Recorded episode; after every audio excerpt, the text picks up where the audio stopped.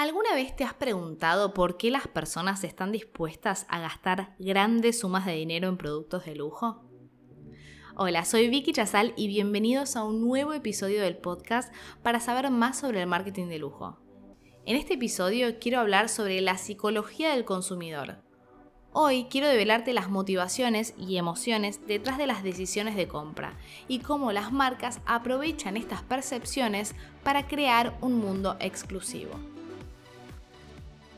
Comencemos con las motivaciones psicológicas que impulsan a las personas a adquirir productos de lujo. Es decir, ¿qué es lo que impulsa a las personas a gastar esas grandes cantidades de dinero en productos de lujo? ¿Por qué si quiero un bolso, quiero este de 6.000 euros de, Dior y no quiero el de 100 euros de otra marca o mismo 50 o 20 euros en fast fashion? Bueno, la motivación número uno es la búsqueda de estatus uno de los motores más poderosos detrás de la compra es la idea de destacar y de ser reconocido socialmente. Daniel Kahneman, el destacado psicólogo y economista conductual, ha estudiado mucho cómo tomamos estas decisiones. Y en uno de sus libros más influyentes, Thinking Fast, Thinking Slow, que traducido es Piensa rápido, piensa despacio, Kahneman propone una teoría que distingue entre dos sistemas de procesamiento mental, el sistema número uno y el sistema número dos.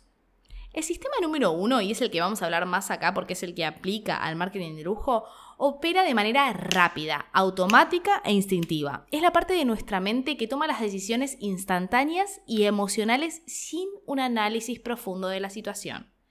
Está impulsado por los instintos, las emociones y las percepciones rápidas. Cuando se trata de compras de lujo, el sistema 1 es especialmente relevante porque es donde la búsqueda de estatus encuentra su espacio. Por ejemplo, las campañas publicitarias de marcas de lujo a menudo se centran en crear una conexión emocional instantánea con el espectador. Utilizan imágenes narrativas que despiertan emociones y aspiraciones. Por ejemplo, pónganse en la cabeza un anuncio de una marca de coches de lujo. Normalmente se muestra el vehículo en un entorno lujoso, con música emocional, lo que ¿Qué hace? Quiere activar el sistema número uno, lo que haría que el espectador asocie ese coche, ese automóvil, con sinónimo de estatus y de éxito. Otra estrategia de las marcas de lujo para estimular este sistema son las ediciones limitadas. Las marcas de lujo a menudo lanzan ediciones limitadas de sus productos y esto genera una sensación de urgencia, de escasez, lo que hace que el consumidor actúe de manera impulsiva bajo la influencia del sistema 1. La motivación número 2 que impulsa a las personas a gastar grandes cantidades de dinero en productos de lujo es la necesidad de pertenencia. Comprar productos de lujo puede crear un sentido de pertenencia a un grupo selecto los consumidores sienten que están formando parte de una élite, compartiendo gustos y valores con aquellos que también valoran el lujo.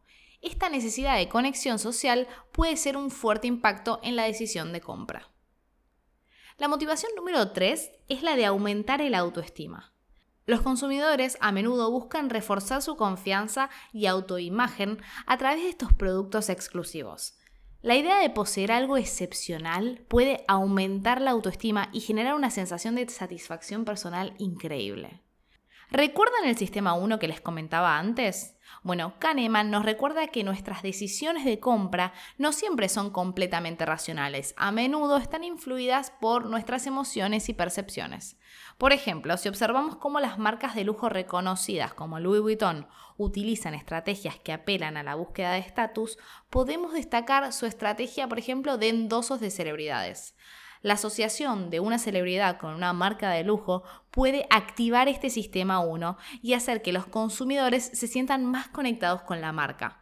Por ejemplo, si una celebridad de renombre lleva un bolso Louis Vuitton en un evento público, los admiradores pueden sentir la necesidad de comprar ese mismo bolso para experimentar una sensación de estatus similar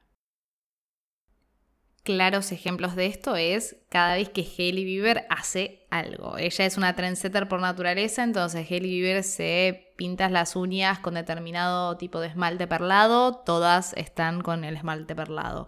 Hailey Bieber tiene como esa, ese cutis brillante porque usa determinados productos. Retinol ahora, que esta última moda dentro de, TikTok y todos están bajándose a comprar retinol a la farmacia. Bueno, así con las marcas de lujo también aplicadas a cada espacio. De hecho, hay un mito urbano, esto no está chequeado, no lo revisé con la marca, no, pero me parece muy gracioso para ejemplificar esto y es que había una artista muy reconocida eh, latinoamericana que eh, no era muy fina, no era muy del estilo Louis Vuitton, pero que ella siempre llevaba bolsos Louis Vuitton.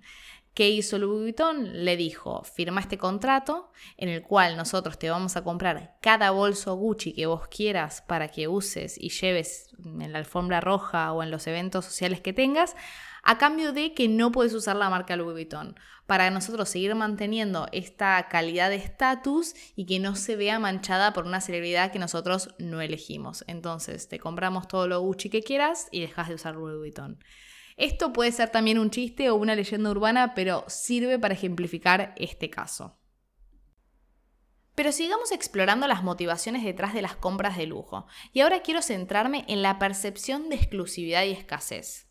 Estos conceptos son fundamentales para entender por qué las personas eligen productos de lujo y cómo las marcas capitalizan estas ideas.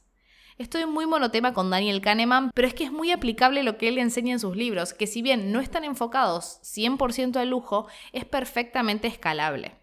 Él nos enseña que los seres humanos a menudo valoramos los objetos o las experiencias cuando percibimos escasez o que son difíciles de obtener.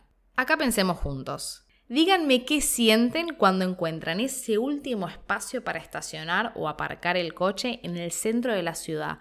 Quiero saber cuál es esa sensación de que de, placer, ¿no? De sentir de que alguien les guardó ese espacio para que ustedes como clientes VIP estacionen ahí. Esa sensación de que es el último espacio que estaba en el centro y ustedes lo tienen.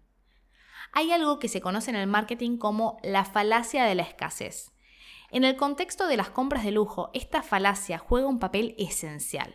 Los consumidores están dispuestos a invertir en productos de lujo que creen que son exclusivos y limitados en cantidad. La idea de que solo unos pocos pueden poseer estos artículos aumenta su atractivo. Y vamos a ejemplos de cómo marcas de lujo aplican esta escasez. Las eternas listas de espera de Hermes para conseguir ese Birkin Bag.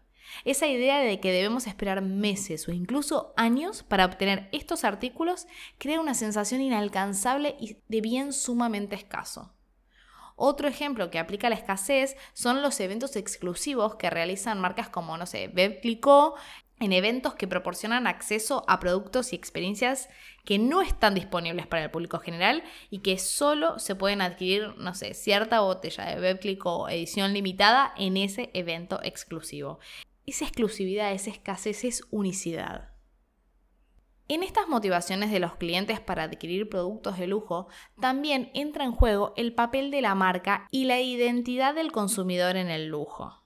La psicología de marca se refiere a cómo los consumidores perciben, valoran y se relacionan emocionalmente con la marca. En el lujo, esta percepción es especialmente importante, ya que las marcas de lujo a menudo se asocian con estatus, calidad y estilo de vida. Los consumidores buscan marcas que refuercen su identidad y les permitan expresar quiénes son y quiénes aspiran a ser. Robert Cialdini es otra eminencia como Kahneman en términos de psicología del consumidor y él escribió un libro sobre la psicología de la persuasión. Cialdini arroja luz sobre cómo las personas son persuadidas y cómo toman decisiones de compra. Entre los principios que explora, la reciprocidad y la autoridad son particularmente relevantes en un contexto de las marcas de lujo.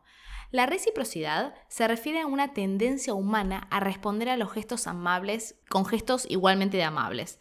¿Nunca les pasó que entraron a una marca, no sé, de té y les ofrecieron algo gratis como un té o fueron una marca de jabones y les ofrecieron un masaje de manos o una limpieza de manos, inmediatamente luego ustedes vieron la necesidad de agradecerles comprándoles algo.